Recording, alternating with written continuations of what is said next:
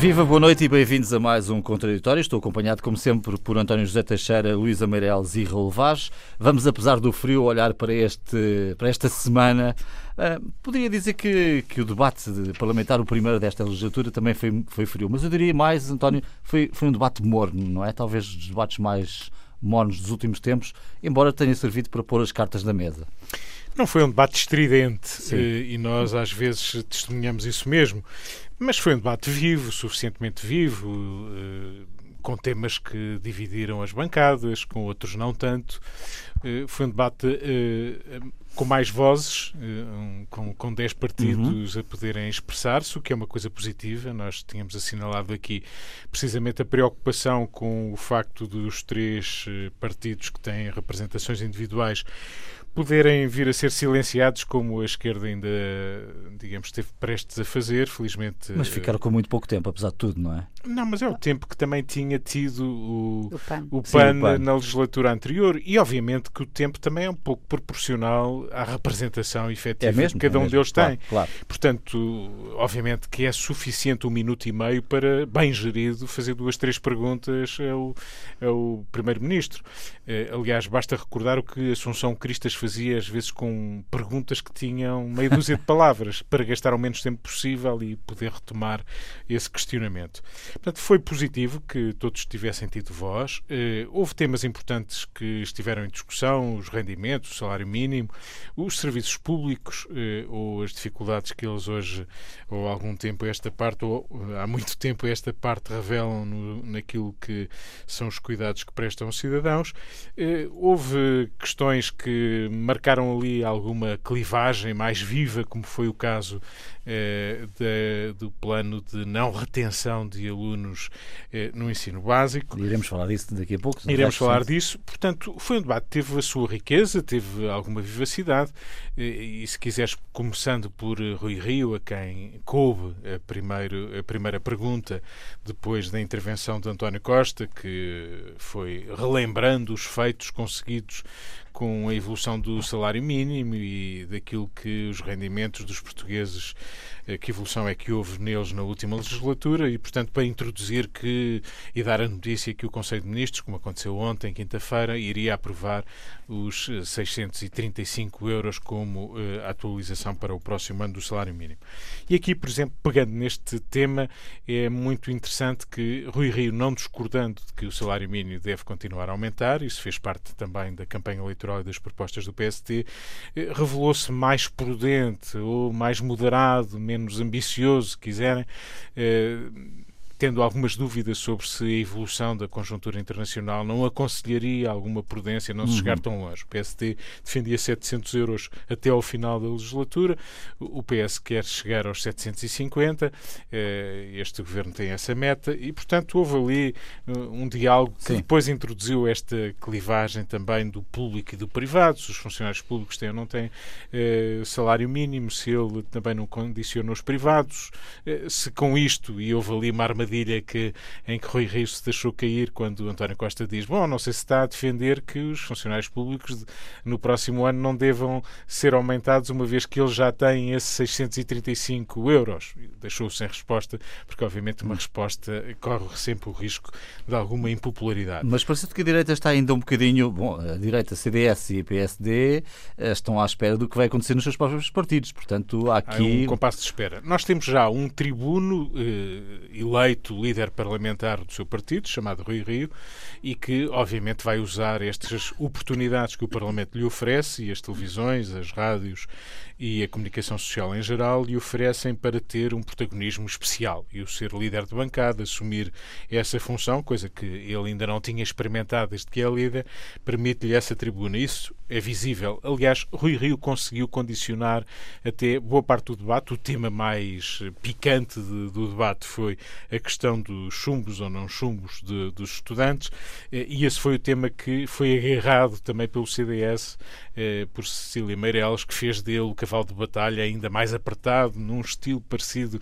ao da Assunção. Cristas, que estava ao seu lado e que eh, de alguma forma a influenciou de certo também na condução do debate. Portanto, uma direita que se agarrou a isso, e basicamente foi esse o, o cavalo de batalha, e uma esquerda, se me permites, eh, que pegou nos serviços públicos, as discordâncias em relação à política de rendimentos à, à, esquerda do PS são apenas de que se devia ir mais longe. Apenas, entre aspas, obviamente, é preciso, eh, em muitos casos, ir mais longe. É bom que isso acontecesse e, porventura, isso favorecia até a economia portuguesa, como se verificou nos últimos anos, apesar das nuvens que estão aí no horizonte. Eh, e da, parte à esquerda dos serviços públicos, Jerónimo de Souza, particularmente, e eu retive muito isso, alguns exemplos que ele deu, por exemplo, em relação ao funcionamento do IPO, onde ele disse: Eu fui visitar o IPO e faltavam lá 300 300 profissionais. Eh, eu, eh, um dia destes, tive conhecimento que um professor de informática tinha 800 alunos. Eh, foram exemplos concretos que ali ficaram sem resposta e a pairar como preocupações importantes. Fecho com referência a pequenas, aos pequenos partidos, Sim. aos tais que ocuparam o seu tempo de Atena, julgo que ainda não souberam suficientemente gerir, nem ainda tiveram a força suficiente para argumentar com o Primeiro-Ministro, que de um modo geral, desvalorizou as suas intervenções, mas estão ali oportunidades que vão ser interessantes de acompanhar no futuro, mesmo que se resuma a um minuto e meio de direito de antena. Hum. Luísa Meirelles, as tuas primeiras impressões? Sobre o debate em Sim. si? Hum, estou, acho que estou mais ou menos de acordo com o que disse o António. Uh, não foi um debate uh, particularmente uh, vivo, estridente, como ele disse, mas de qualquer modo acho que foi um debate onde uh, tivemos um, um, pequeno, digamos, apontamento do que vai ser Uh, para a já a legislatura. a legislatura pelo menos até uh, à resolução uh, do, dos congressos e das, e das novas lideranças ou não no quer dizer pelo menos no PSD no, no, no CDS será de certeza uma nova liderança e portanto eu acho que a, a direita esteve não foi particularmente marcante as questões tirando as questões que nós podemos depois não sei se avançar ou, em relação à, à educação mas um, penso que foi um, um, debate mais ou menos tranquilo e onde, na verdade, pudemos ver uh, nestes pequenos apontamentos de um, um, minuto e meio a cada um dos um, deputados únicos. Uh, eu acho que sim, que eles devem ter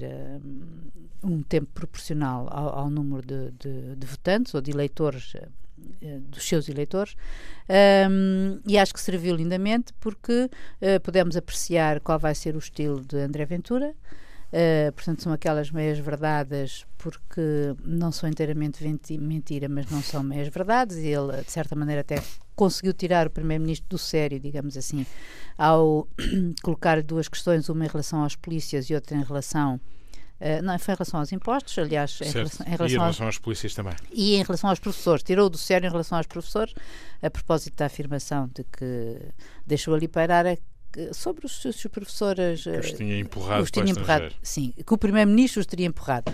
Toda a gente se lembra de, do que isso foi um. Um tema de Passos Coelho? Um tema, sim, de Passos Coelho. Ninguém se lembrava da frase completamente fora do contexto que ele cita em relação a, ao próprio, ao António, próprio Costa. António Costa. Mas isso, quer dizer, isso é, é na verdade aquilo que eu acho que te, nós jornalistas temos que estar muito atentos com este fact-checking das. E não só em relação à Direventura, em relação a todos, mas como se percebeu que este vai ser o, uma, uma linha de conduta, acho. Aqui, acho, às vezes, no nosso caso, e voltando muito à nossa profissão, não é, não é só um fact-checking, é contextualização, não é? Exatamente, As exatamente. coisas às vezes são verdadeiras, mas têm que ser postas em contexto. Claro, e, e ou então são Isso é apenas. É são meias verdades porque não, porque não se diz tudo, não é? Claro.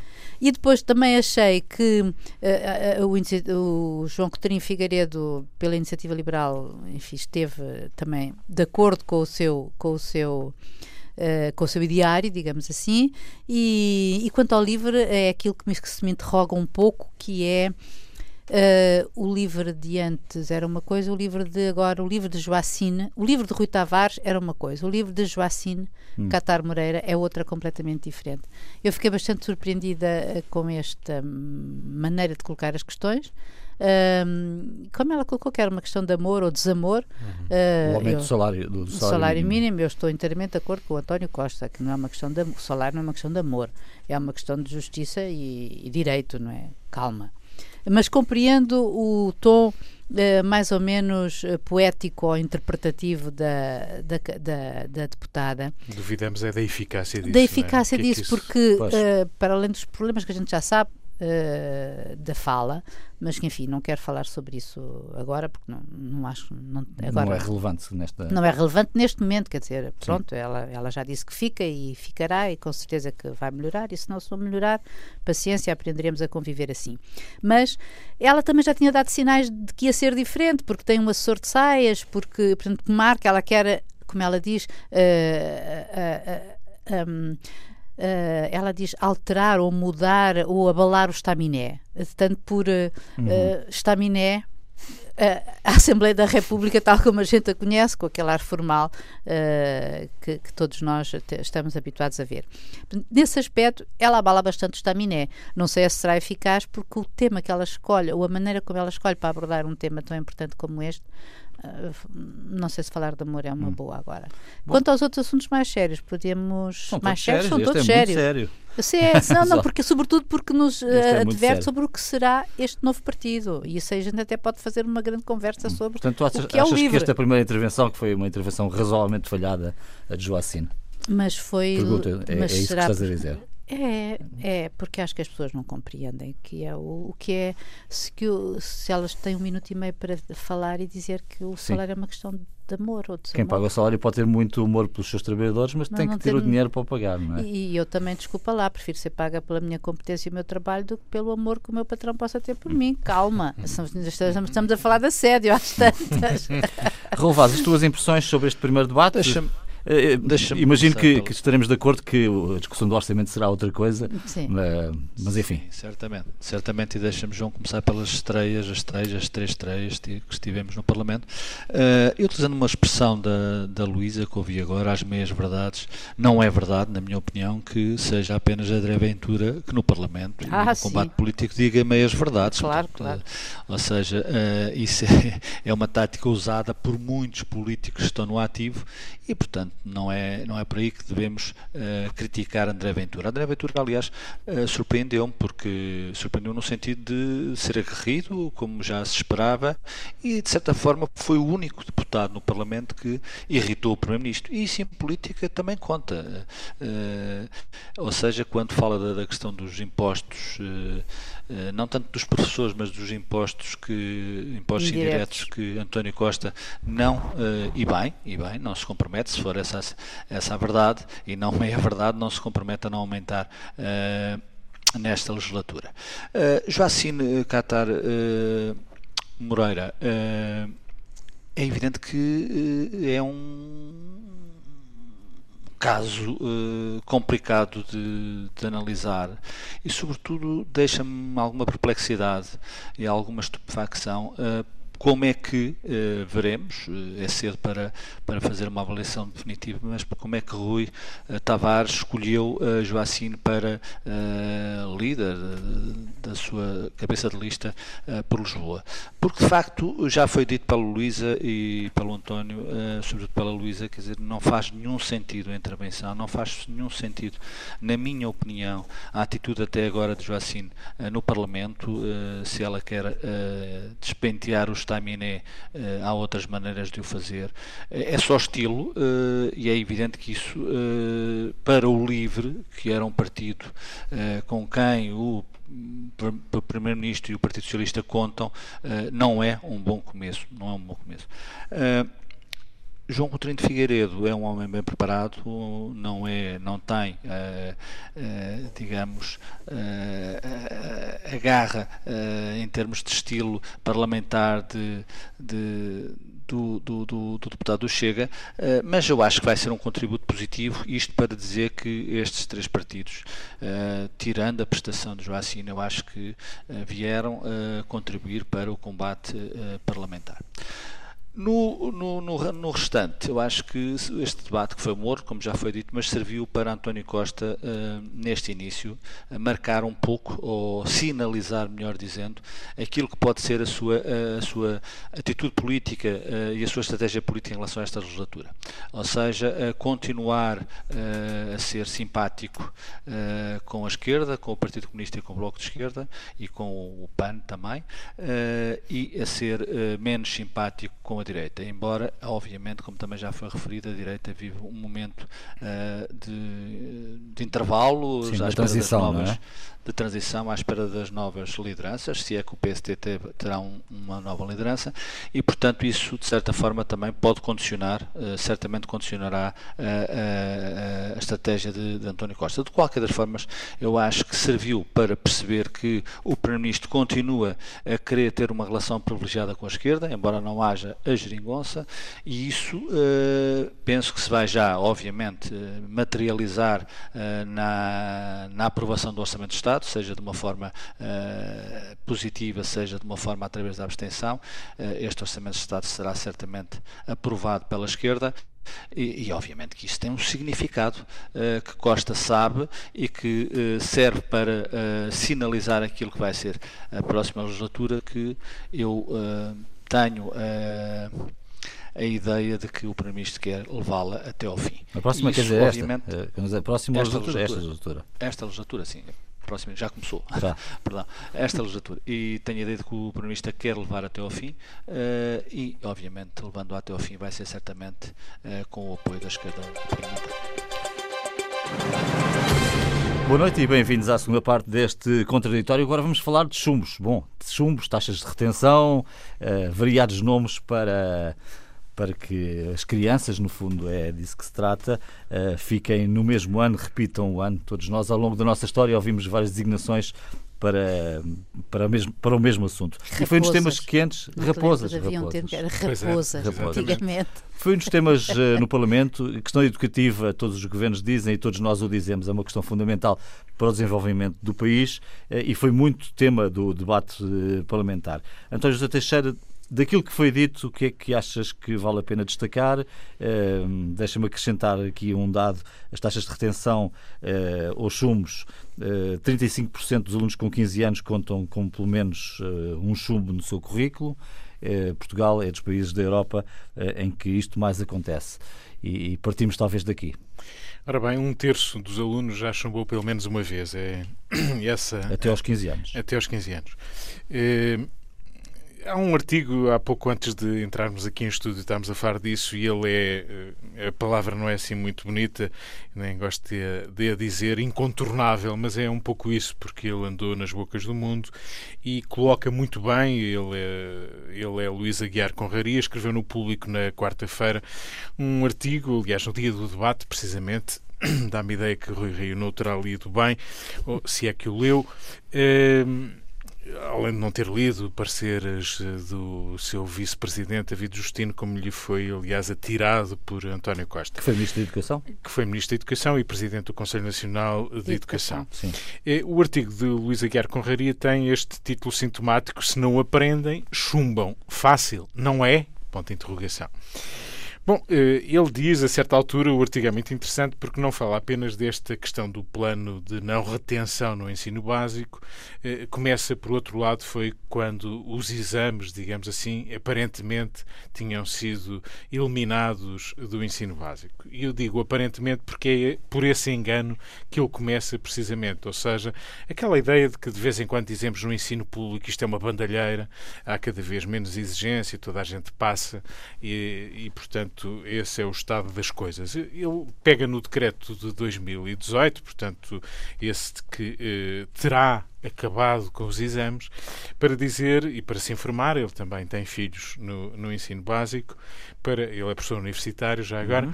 para se informar eh, de facto o que é que aconteceu. Ora, o decreto de referido de 2018 não tinha acabado com os exames, o decreto é compatível com aquilo que é um movimento que tem acontecido gradualmente com a autonomia das escolas para encontrarem as melhores soluções para, para a avaliação. E o que aconteceu, aliás, na prática, ele constata através de, de, da sua própria família de que passou a haver até mais provas. Mini testes de surpresa, podem acontecer em qualquer altura, a avaliação até se intensificou eh, eh, ao abrigo desse chapéu do tal decreto que parecia ter acabado com eh, eh as provas e com os exames e com eh, a avaliação.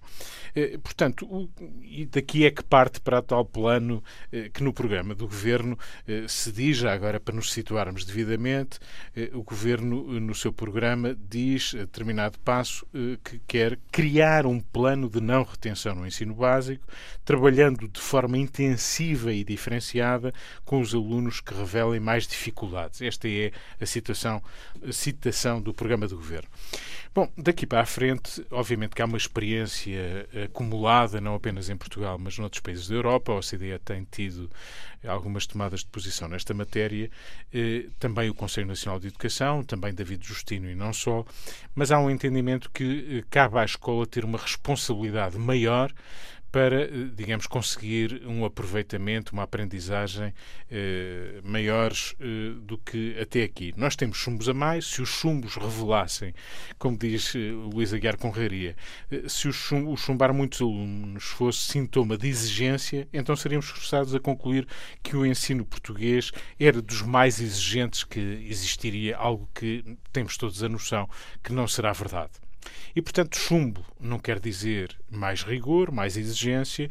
Eh, chumbar muitos alunos, em regra, produz novos chumbos desses mesmos alunos e eh, temos de uma vez por todas que deixar à escola uma responsabilidade maior por recuperarem eh, os seus alunos, por se responsabilizarem por aprendizagens mínimas para os seus alunos. Como é que o fazem? Cada escola tem os seus métodos.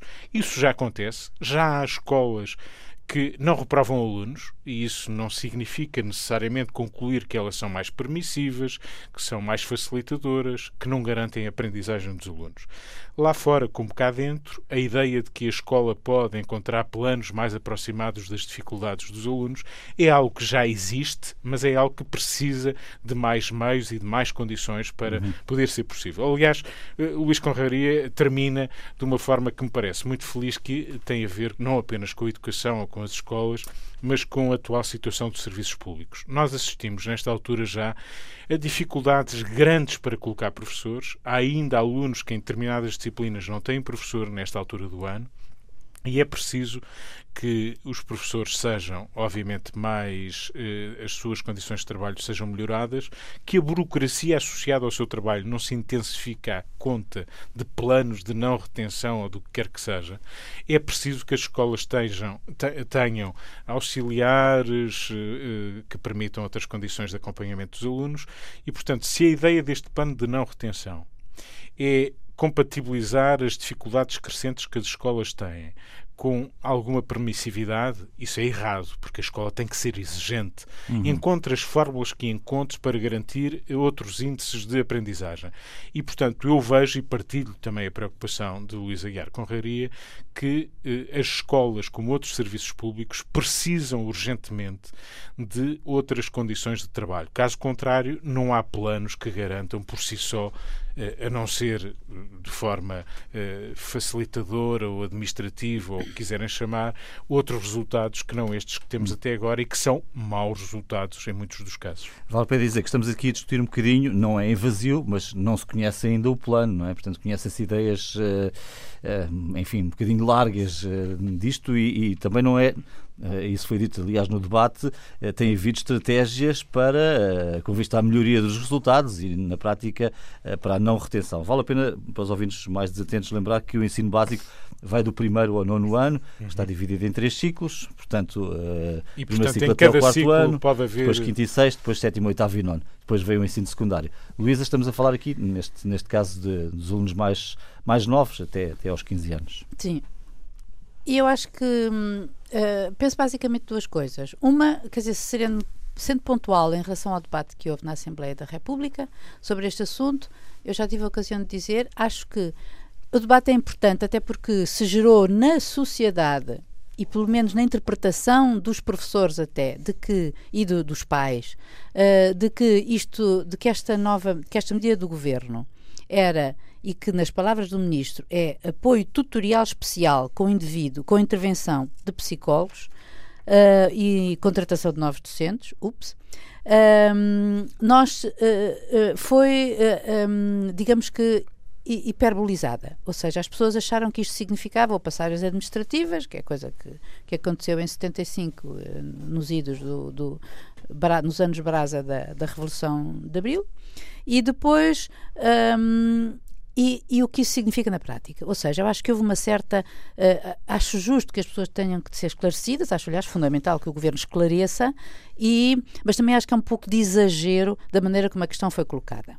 Uh, tanto por, por Rui Rio como por uh, Cecília Meirelles. Agora, a questão é obviamente muitíssimo importante, porque e que não pode ser vista fora do seu contexto, ou seja, dos professores e das condições das escolas. E quando a gente fala, eu estava aqui a, a, recordar as palavras do ministro do tal apoio tutorial e que já houve este ano passado esta legislatura passada uma tentativa para fazer é que é entre, uh, agarrar os miúdos que são identificados como aqueles que têm mais dificuldades, mas depois também tens que perceber quais são aqueles que efetivamente têm de dificuldades, digamos que cognitivas, e os outros que pura e simplesmente não se interessam porque o seu meio socioeconómico ou outro. Ou a sua não, vontade ou a sua vontade, não lhes depende da sua idade, não é? Não enfim, não, não, não, não os puxa para, não os puxa para aí. Isto é intervenção de psicólogos, isto com a intervenção de psicólogos.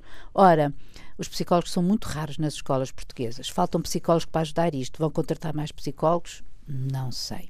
É também preciso, isto era uma maneira também, e acho que isso aconteceu, face ao facto de haver uma pressão, eh, uma diminuição demográfica, não é? E, portanto, haver menos alunos, há um excedente de professores. Já foram colocados professores a fazer esse tipo de trabalhos. Eu recordo, eh, por razões familiares, em França, uh, sei de que isso, isso acontece. Portanto, Sim, mas em Portugal também. Em Portugal Sim, também acontece. ok, mas eu estou a dizer é que prática, pessoas que... a parte das escolas hoje... E que mesmo até em idades avançadas, é verdade, não estou a falar de uh, velhinhos, velhinhos, Sim. estou a falar de pessoas que já uh, mais ou menos ali próximas da idade da reforma e que estão em situação ativa e que querem e que ajudam os, os, alunos. Ora, um, tu tens um problema depois tens um problema demográfico dos próprios professores, demográfico ou etário. Uh, e nós temos um problema de idade, não é? Em relação ao número de, uh, de professores. Uh, eu estava aqui a ver nas estatísticas. Tens uma classe profissional muito envelhecida. envelhecida. O que na Europa é a mesma coisa. Sim. Ouviste isto, não é só aqui. Eu, na, na, Europa eu acho que até ainda é pior. Um, Há, abaixo de 30 anos tens 1.217 professores, há 20 anos eram 27 mil. Ou seja, e os professores mais velhos e com mais cansados e eventualmente com vícios também, como é óbvio, profissionais, digamos assim, estarão eles uh, habilitados ou capazes de, faz, de, se lançarem nessa, nessa. Este ano vai haver um número tipo... recorde de reformados professores. É verdade, é Sim, verdade. Portanto, e tu não tens um número equivalente de professores que entrem. Uh, e isto um, está bem, não tens, mas, não, não tens menos, tens menos alunos. O número de pessoas existentes não se reduziu em função também da redução dos alunos, portanto.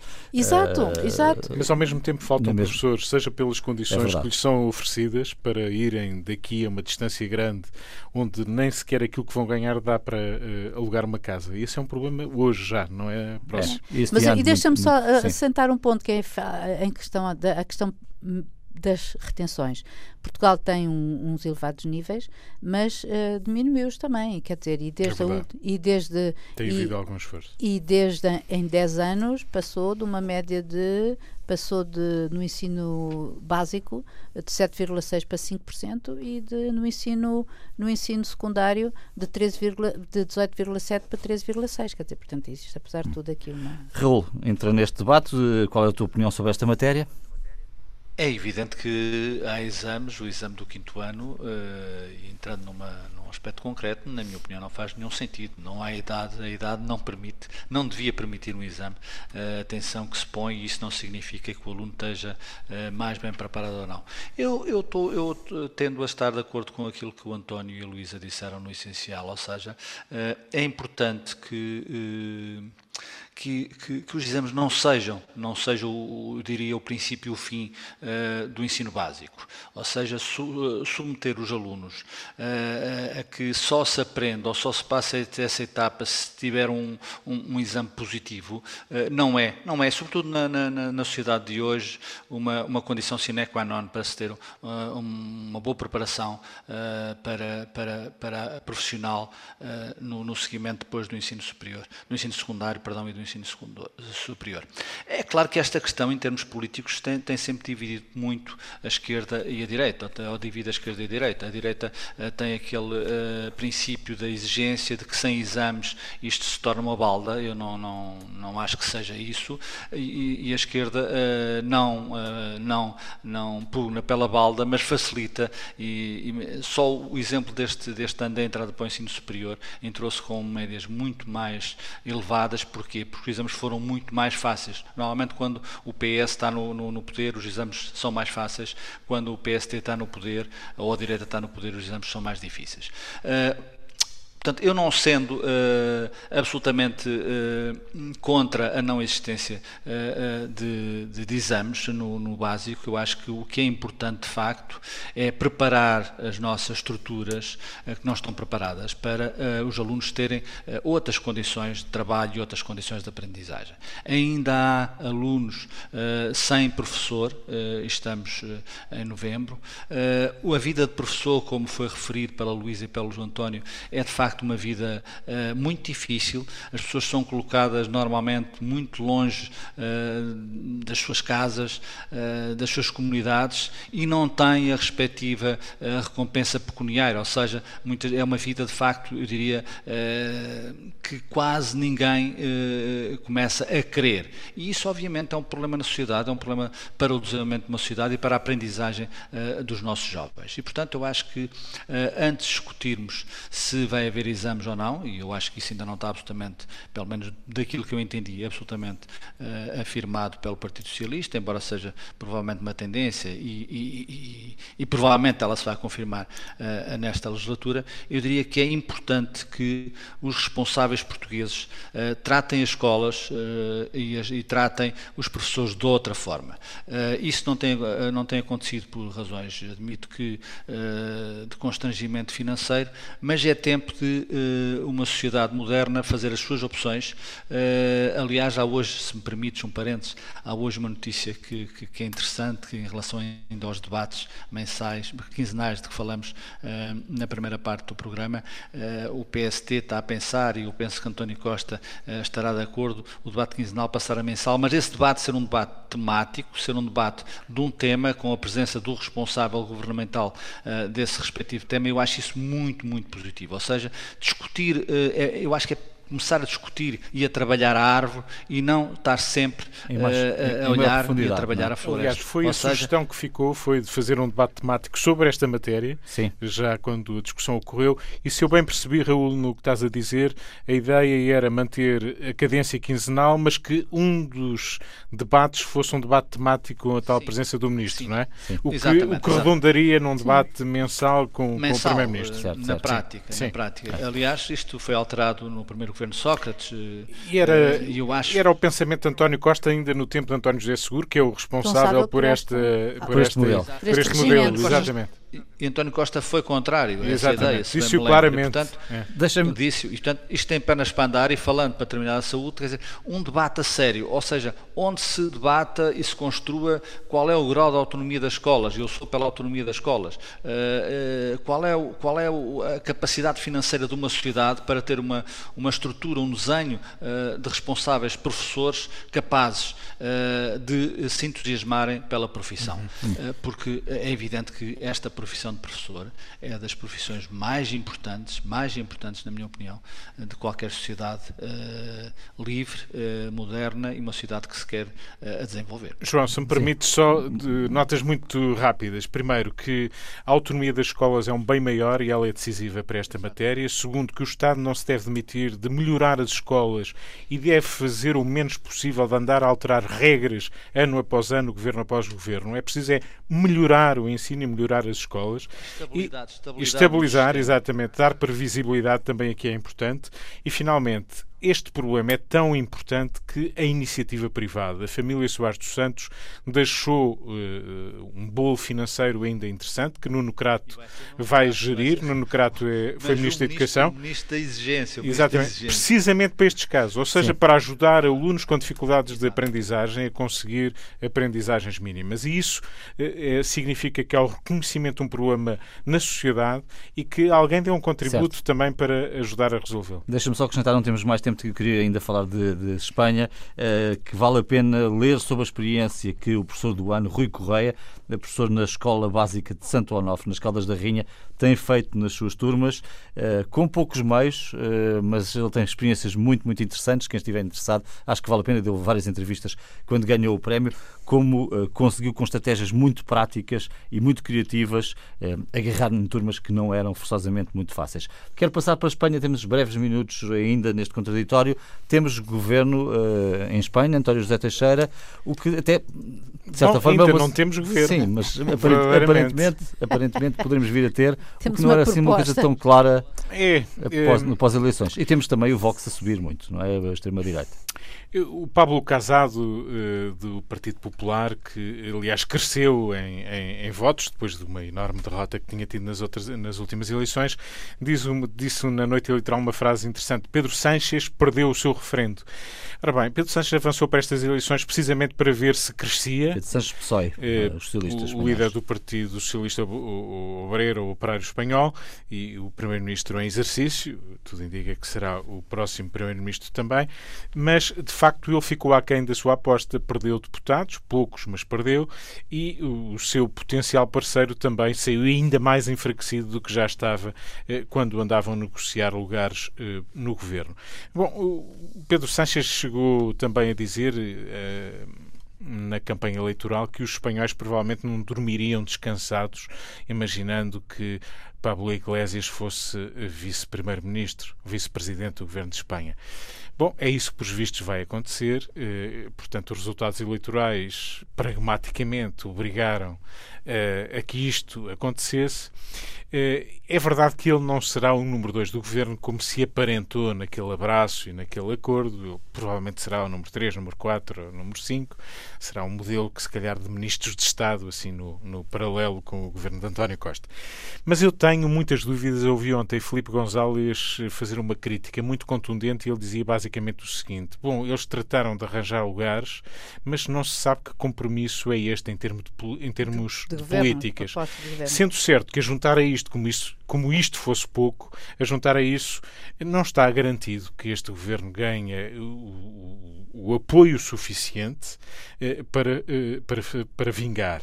Desde Sim, logo, não, até não para, tem, não tem deputados até, suficientes até para fazer para a investidura, porque é preciso votar este governo, ao contrário do que acontece em Portugal.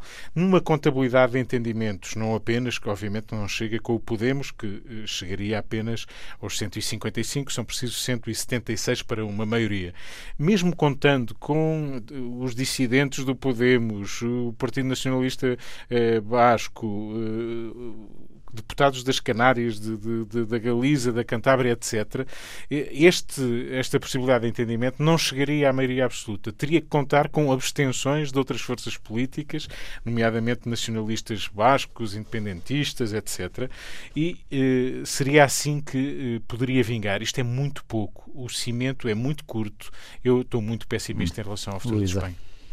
Olha, hum, eu estou satisfeita que, tenha -se, que se tenha encontrado uma solução tão rápida, mas uh, uh, em Espanha. Mas digamos que, quer dizer, que ainda não é uma solução, mas é o princípio de uma solução, uh, e de constatar que se resolveram em horas o que, porque foi de domingo para terça, o que não conseguiram o que o PSOE, portanto, o que os socialistas e o Podemos não conseguiram fazer em meses antes.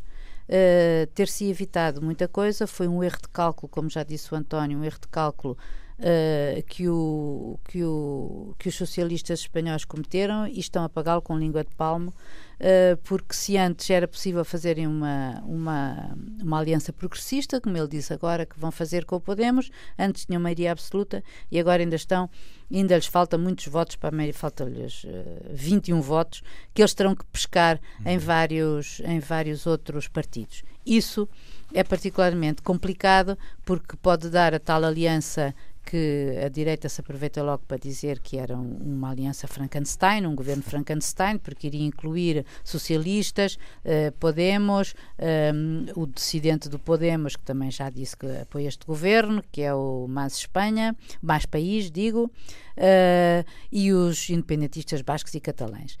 Aliás, para, para uh, dadas as contas feitas, uh, pelo, enfim, cenarizadas pela imprensa espanhola, eles dizem que que uh, o PSOE, Pedro Sanches, está numa corrida contra o tempo para que antes que comece o, o, o, ano, digamos, tome posse o Parlamento, as Cortes, que é no dia 3 de dezembro, ele já ter um acordo do governo. A verdade é que ele precisa do apoio fundamental da esquerra republicana, ou seja, da Catalunha, que já lhe disse que não, ou melhor, já lhe disse que, ok, uh, eu abstenho desde que uh, se abra uma mesa, uma tábua de negociações, não é? Sim.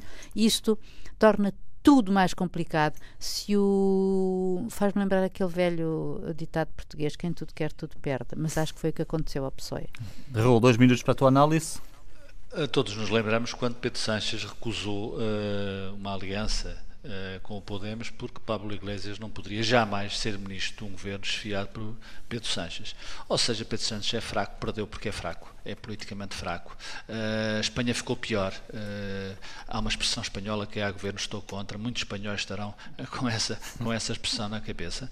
E, portanto, aquilo que, que as eleições deram foi, de facto, aquele labirinto ainda mais labiríntico que o senhor Sanches, uh, na véspera, ou mesmo no dia das eleições, já previa, mas a responsabilidade é muito do Partido Socialista Espanhol, é muito do líder do Partido Socialista Espanhol, que quis ser poder a todo custo. Ou seja, mesmo dentro do partido, com entradas e saídas eh, e agora, obviamente, aceitando eh, Pablo Iglesias como ministro, é uma, é uma possível saída e, e, a solução passa, entre outras, passa forçosamente pelo Podemos e pelo Pablo Iglesias e chegar aqui é evidente que este governo parte, parte fraco, porque a solução encontrada era uma solução que podia ser encontrada noutras condições muito mais consistentes e muito mais favoráveis há meses, mas por birra do Sr. Pedro Sanches, ele vai beber do cálice que não queria beber e, portanto, Espanha fica mais labiríntica e, obviamente, menos forte em termos de contexto europeu e mesmo menos forte em termos de contexto daquilo que é a Espanha, com todos os problemas de unidade com que está a confrontar. E pior, fica mais forte em termos de extrema-direita. Hum.